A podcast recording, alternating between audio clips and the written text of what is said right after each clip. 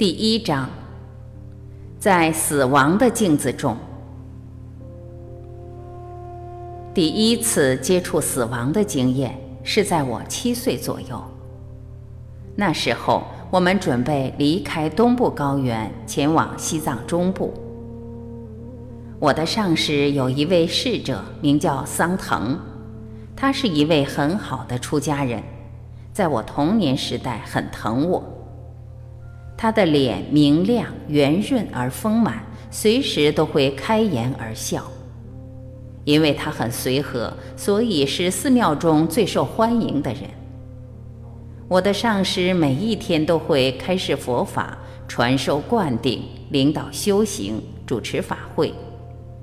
每天终了后，我都会召集同伴做些小表演，模仿早上的一切。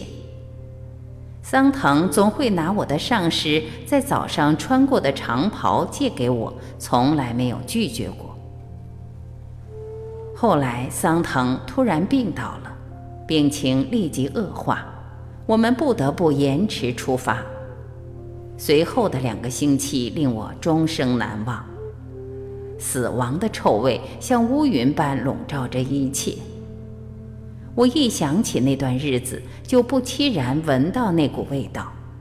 整座寺庙弥漫在死亡的阴影下，可是，一点也没有恐怖的气氛。有我的上师在，桑藤的死就显得特别有意义，变成我们每个人的课程。在我上师下住的小寺里，桑藤就躺在靠窗的床上。我知道他即将不久人世，我不时走进那个房间，坐在他旁边。他已经不能说话了，他的脸变得憔悴而干瘪，让我大为吃惊。我很明白，他就要离我们而去，再也看不到他了。我感到非常悲伤孤独。桑藤死得很辛苦。我们随时可以听得到他极力挣扎的呼吸声，也可以闻得出他的肉体正在腐坏。整个寺庙鸦雀无声，只剩下他的呼吸声。一切注意力都集中在桑藤身上。虽然桑藤的死把他折磨得很痛苦，但我们看得出他内心很平静，对自己也充满信心。最先我无法解释这一点，但后来我知道了它的来源，他的信仰，他的训练，还有我的上师就在身边。虽然我感到悲伤，但我知道只要我的上师出现，一切问题就会迎刃而解，因为他能够帮助桑藤解脱。后来我才知道，每一个修行人都梦想。在他上师面前去世的福报，让上师引导他走过死亡。在蒋扬钦哲引导桑藤宁静地走向死亡时，他对桑藤开示他正在经过的每个过程。我的上师知识精确，信心充满，和平安详，令我惊讶不已。只要上师在场。即使是最焦虑不安的人，也可以从他安详的信心中获得保证。现在，蒋扬钦哲正在告诉我们，他对于死亡丝毫不恐惧。这并不是说他对死亡看得很草率。他经常告诉我们，他也怕死，警告我们不要幼稚或自满地对待死。然而，到底是什么原因让我的上师在面对死亡时能够这么镇定从容、有条不紊而又出奇的无忧无虑？那个问题让我着迷不已，也叫我神往不已。桑藤的死震撼着我。七岁时，我第一次看到我正在接受训练的那个传统竟然这么法力无边。我开始了解修行的目的何在。修行让桑藤接受死亡，也让他清晰地了解痛苦是一个精深自然的进化过程的一部分。修行让我的上师对于死亡了若指掌，知道如何正确地引导人通过死亡。在桑藤圆寂后，我们就启程前往西藏首府拉萨，费时三个月。那是一段辛苦的马背旅程。从那儿，我们继续前往藏中和藏南朝圣。这些地方都是第七世纪以来把佛教传入西藏的圣贤、国王和学者驻足的圣地。我的上师是西藏传统中许多上师的化身，生育重隆，因此所到之处都受到热烈的接待。我对那次旅程极感兴奋，美丽的回忆仍然萦绕脑际。西藏人起得很早。为着能充分使用自然的光线，天一黑我们就上床，破晓前我们就起床。当第一道曙光照临前，背负行李的牦牛就出来了。大伙儿拆下帐篷，最后才拆除厨房和我上师的帐篷。斥候先行，寻找良好的扎营地点。中午左右，我们就停下来扎营休息。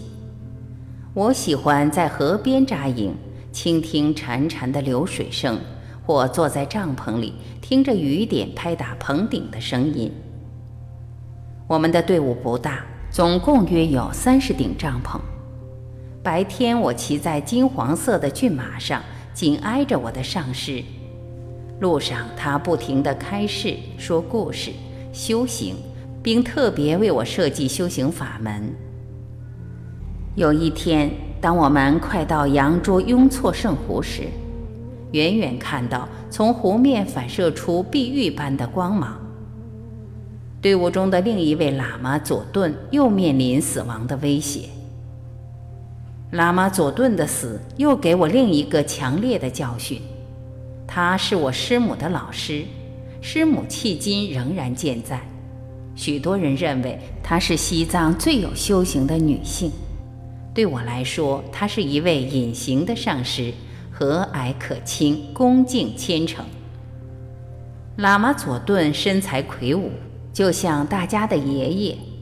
他六十几岁了，很高，头发灰白，流露出丝毫不娇柔做作的绅士风度。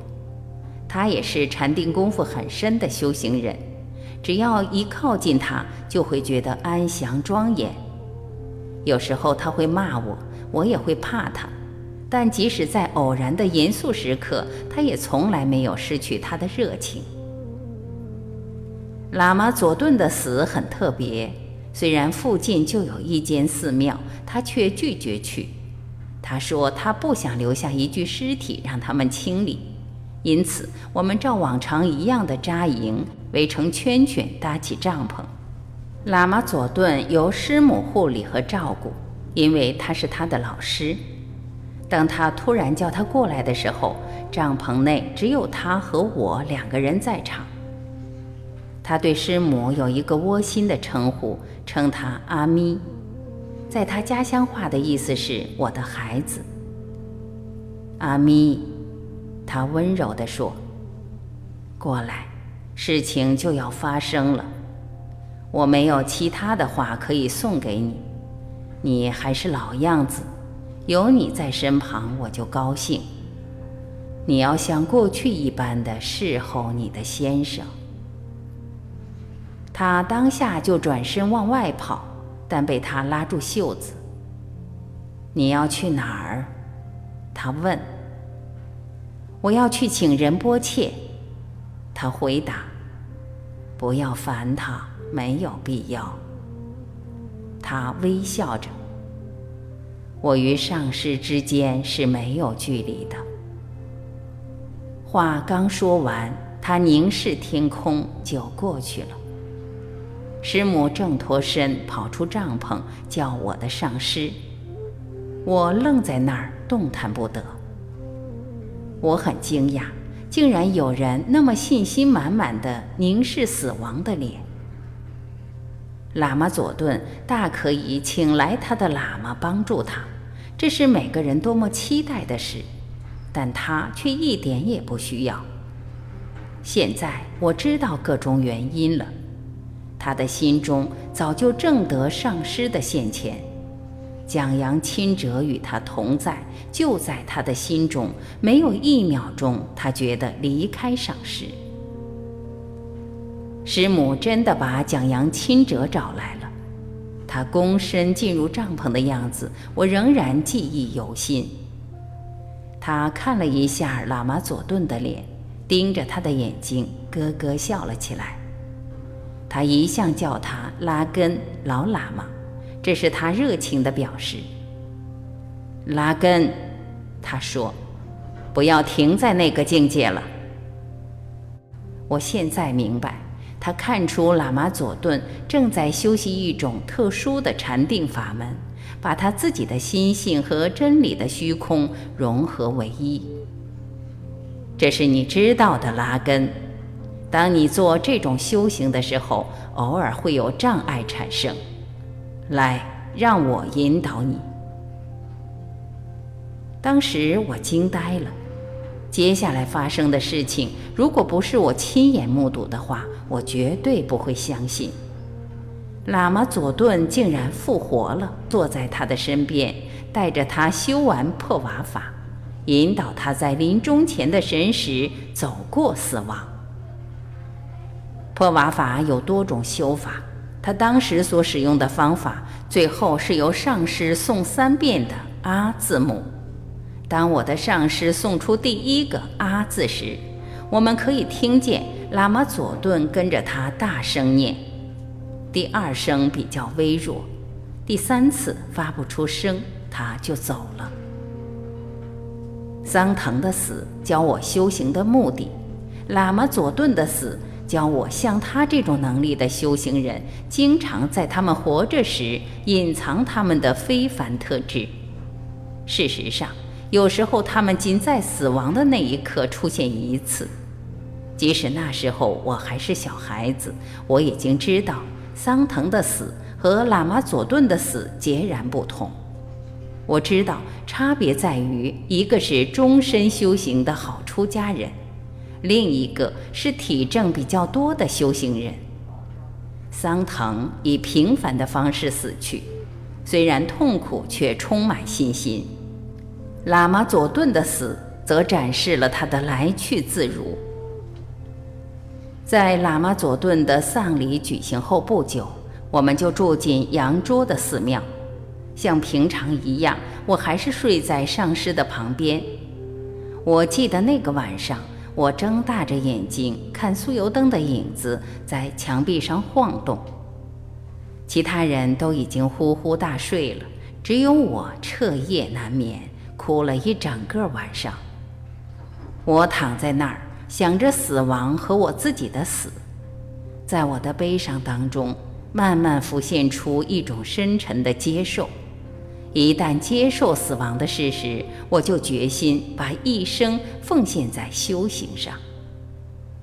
因此，在我年纪很小的时候，就已经开始面对死亡，探索死亡的含义。那时候，我从来也想象不出，到底还有多少种死亡将接着发生。失去家人和我自己所拥有的每一样东西，就是一种死亡。我姓拉卡藏，来自西藏最富有的家族。自从第十四世纪以来，我家是护持佛教最利的望族，护持佛法。协助大师推动弘法工作。最令我心碎的死亡不久就发生了，那是我的上师蒋扬钦哲的死亡。我觉得我已经失去生存的基础。现代世界的死亡。当我初到西方的时候，就被两种截然不同面对死亡的态度所震撼。一种是得自成长的西藏，一种是我当时在西方发现的态度。现代西方社会虽然有辉煌的科技成就，对于死亡、死亡当时或之后所发生的事，却缺乏真正的认识。我发现今日教育否定死亡，认为死亡就是毁灭和失掉一切。换句话说，大多数人不是否定死亡，就是恐惧死亡，连提到死亡都是一种忌讳，甚至相信一谈到死亡就会招来不幸。其他人则以天真懵懂的心情看待死亡。认为有某种不知名的理由会让死亡解决他们的一切问题，因此死亡就无可担忧了。想到这里，让我忆起一位西藏上师所说的话：人们常常犯了轻视死亡的错误，他们总是这么想：嗯，每个人都会死，死不是什么大不了的事，死最自然不过了。我不会有什么问题的。这个理论很美，但在临终的一刻就不太妙了。在这两种死亡态度中，一种是把死亡当作避之唯恐不及的事，另一种则是把死亡当作自个儿会解决的事。两者对于死亡真意的了解都何其错误啊！世界上最伟大的精神传统。当然，包括基督教在内，都清楚地告诉我们，死亡并非终点。他们也都留下未来式的憧憬，赋予我们的生活神圣的意义。然而，尽管有这么多宗教的教义，现代社会仍是一片精神沙漠。大多数人想象这一生就只这么多了。对于来世，如果没有真正或真诚的信仰，大多数人的生活便缺乏任何终极的意义。我终于体悟到，否定死亡的可怕影响力，绝不止于个人层面，它影响着整个地球。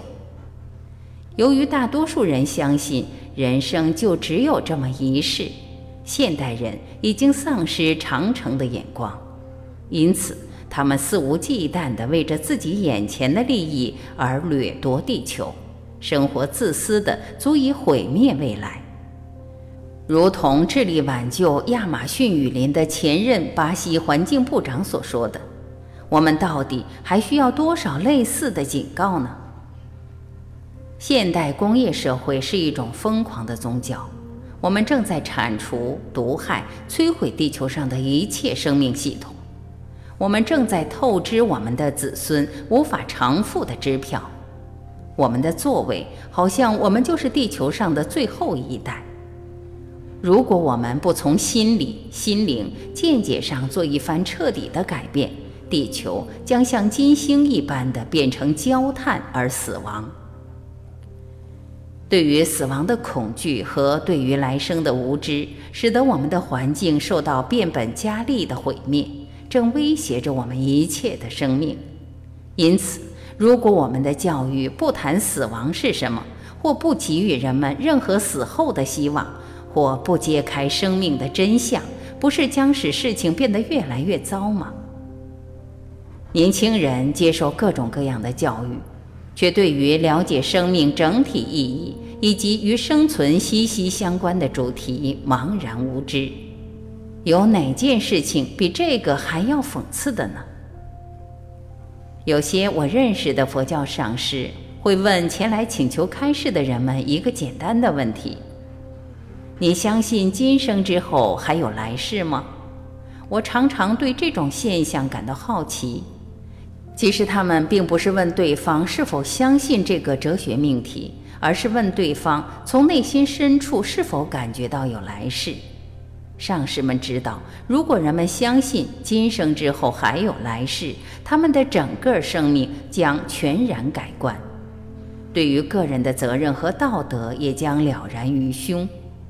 上师们必须怀疑的是，如果人们不深信这一世之后还有来世，必然会创造出一个以短期利益为目标的社会，对于自己行为的后果不会多加考虑。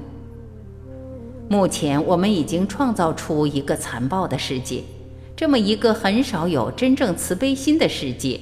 上述心态难道不是主要原因吗？有时候我会想，在已开发世界中，那些最富裕、最强盛的国家，就像佛经上所描述的天界。天神的生活穷奢极侈，享尽欢乐，从来没有想过生命的精神层面，一切都很顺利，直到死亡逼近，出现不可逆料的腐坏现象。那时候，天神的娇妻美妾再也不敢接近他们，只是远远地把花儿丢过来，偶尔祈求他们能够再转世为天神。不论他们怎么回忆过去的快乐幸福，都不能使他们免于受苦。所有的作为只是火上添油而已。因此，临终的天神都是在痛苦中孤单的死去。天神的命运让我想起今天我们对待老人、病人和临终者的方式。我们的社会只迷恋年轻、性和权力。却逃避老年和病衰。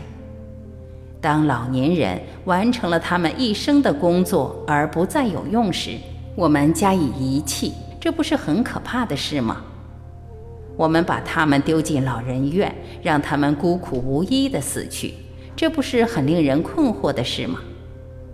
现在不也是重新检视我们是如何看待癌症或艾滋病等绝症病患的时候了吗？我认识不少死于艾滋病的人，他们经常被视为贱民，甚至连朋友都避之唯恐不及。大家把罹患艾滋病当成丢人现眼的奇耻大辱，使他们陷入绝望，也让他们觉得自己的生命可憎。在世界的眼中，他们已经死了。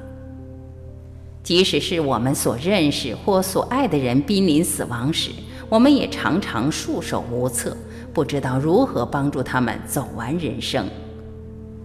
当他们去世之后，我们也不去想象他们将何去何从，或是我们应该如何继续帮助他们。事实上，如果有人这么想，也会被斥为荒诞无稽。所有这些现象清晰地告诉我们，比起从前。我们现在更需要彻底改变我们对于死亡和临终的态度。很高兴的是，人们的态度已经开始改变了。譬如，临终关怀运动在提供实际和情感的照顾方面成绩斐然。不过，实际和情感的照顾仍然不够。临终的人需要爱和关怀，但他们的需要不止这些。他们需要发现死亡和生命的意义，否则我们怎么给他们终极的安慰呢？所以，帮助临终的人必须包括精神的关怀。唯有靠精神方面的知识，我们才能真正面对死亡和了解死亡。最近几年，西方先驱如精神科医师库布勒罗斯和雷蒙·穆蒂等人。对于死亡和临终的研究使我颇感欣慰。库布勒罗斯深入探讨我们应如何关怀临终者，认为只要付出无条件的爱和采取比较明智的态度，死亡可以是安详，甚至是转化的经验。目的对濒死经验的许多层面做科学研究，给予人类一个鲜活和坚强的希望。生命并不是在去世时就结束，确实有死后的生命。不幸的是，有些人并未充分了解这些关于死亡和临终真相的意义，他们走向偏锋，把死亡当作一种荣耀。在年轻人自杀的悲剧例子里，他们相信死亡是美丽的事，也是对于生活压迫的解脱。但不管是因恐惧而拒绝正视死亡，还是把死亡浪漫化了，我们都是把死亡当作儿戏。对于死亡感到绝望和陶醉，都是一种逃避。死亡既不会令人沮丧，也不会令人兴奋，它只是生命的事实。我们大多数人只有在临终的那一刻才会珍惜生命，这是多么令人悲伤的事啊！我常常想起莲花生大师的话：“那些相信他们有充分时间的人，临终的那一刻才准备死亡，然后他们懊恼不已，这不是已经太晚了吗？今天大多数人死的时候毫无准备，活着的时候也没有准备。有什么事比这个现象更令人寒心呢？走过生死的旅程，依据佛陀的智慧，我们确实可以利用生命来为死亡未雨绸缪。我们不必等到亲密的人死得很痛苦时，或受到绝症的冲击时，才去观察我们的人生。我们也不必到死亡时还赤手空拳地面对未知。此时此地。我们就可以开始寻找生命的意义了。我们可以全心全意、准确无比、心平气和地把每一秒钟当成改变和准备死亡与永恒的契机。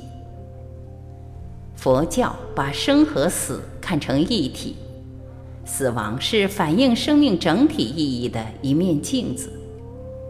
这种观点是西藏佛教最古老宗派的教义核心。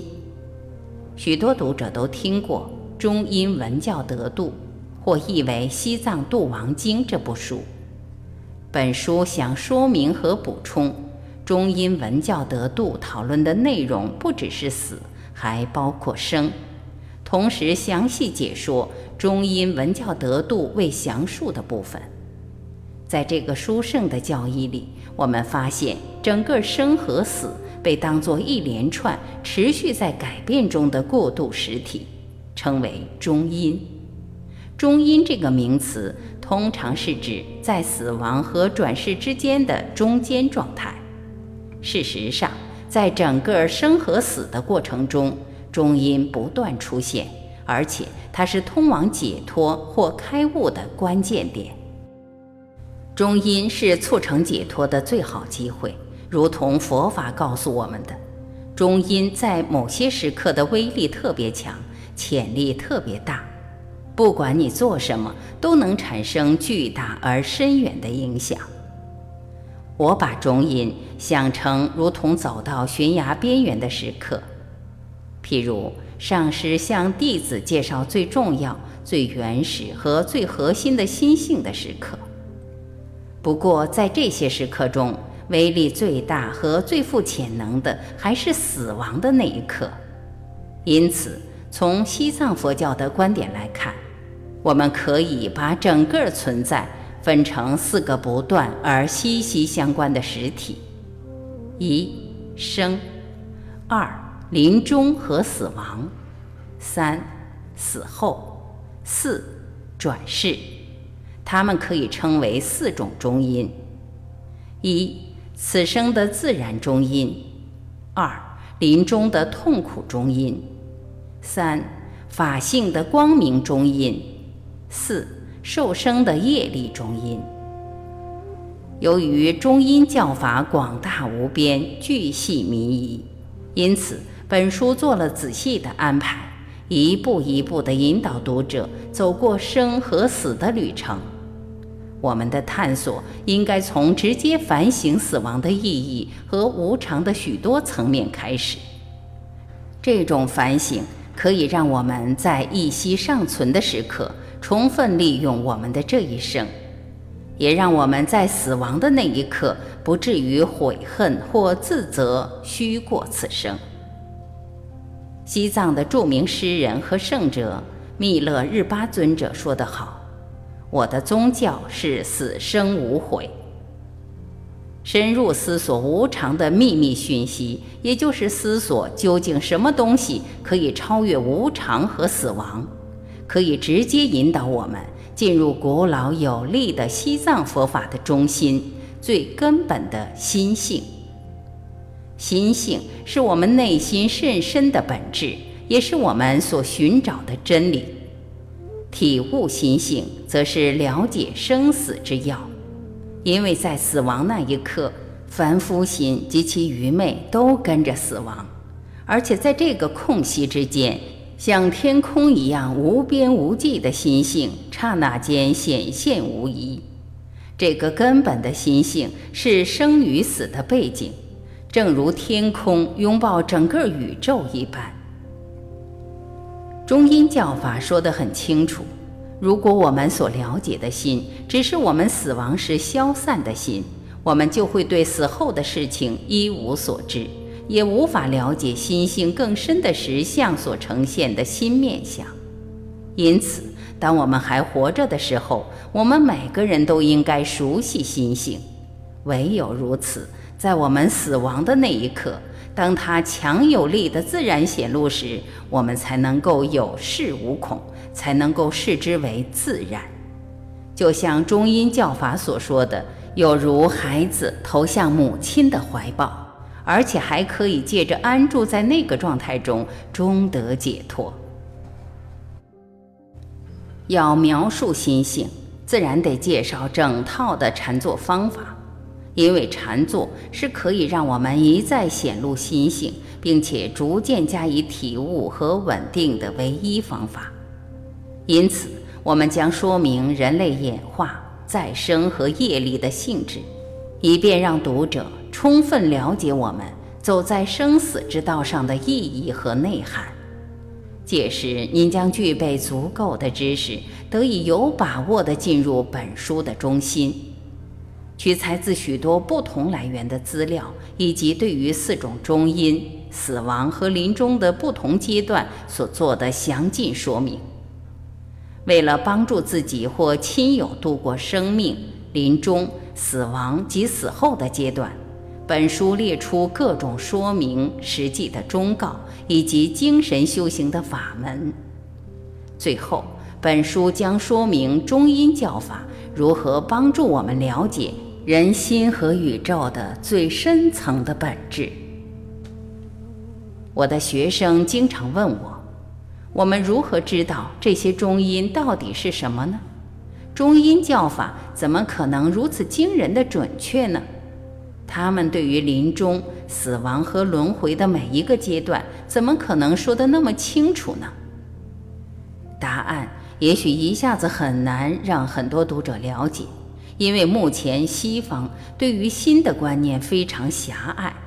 纵使最近几年有重大的突破，尤其是在身心科学和超个人心理学方面，但是大多数科学家。仍然把心简约成大脑的生理过程，与几千年来所有宗教的神秘家和禅修者的经验证明大相径庭。因此，这样的一本书到底是根据什么写成的呢？诚如一位美国学者所说的，佛教的内心科学立基于对实相有透彻而完整的认识。对自我和环境有经过印证的深度了解，换句话说，就是立基于佛陀的完全正悟。中阴教法的来源是正悟心，全然觉醒的佛心，这是源自本初佛以来许多历代大师所经验、说明和传承的心。许多世纪以来，他们对于心做了谨慎而仔细的探讨。以及有系统而详尽的说明，给了我们有关生和死的最完整图像，首度介绍给大家。经过许多年来的思索、教授和修习，并与我的上师们澄清问题之后，我写成了这本《西藏生死书》，它是我所有上师心法教授的精髓。是一本新的中阴文教得度和一本西藏生死书。我希望它是一本手册、指南、参考书和神圣启示的本源。我认为，唯有一而再、再而三地熟读这本书，书中许多层面的意义才能显露出来。您将发现，您越使用这本书，越能深刻地感受到它的深意。也将越能体悟中阴教法所传达给您的智慧深度。中阴教法精确地告诉我们，如果我们对于死亡有所准备的话，将会发生什么事情；如果不准备的话，又将会是如何？该如何选择，其实是再清楚不过了。如果在我们还活着的现在拒绝死亡，那么我们的一生，死亡的那一刻和死亡之后，都将付出昂贵的代价。拒绝死亡的结果，将毁掉这一生和未来的生生世世。我们将无法充分利用这一生，且将受困于终将一死的自己。这种无知将夺掉我们开悟之旅的基础。把我们永远系缚在妄想的境界，不由自主的生生死死，也就是我们佛教徒所谓的轮回苦海。然而，佛法的基本讯息却是：如果我们欲做准备，不管是生是死，我们都将有很大的希望。佛法告诉我们，证得惊人而无边无际的自由，是在现世可以做得到的。这个自由让我们可以选择死亡，并进而选择再生。对已经做了准备和修行的人来说，死亡的来临并不是失败，而是胜利，是生命中最尊贵和最光荣的时刻。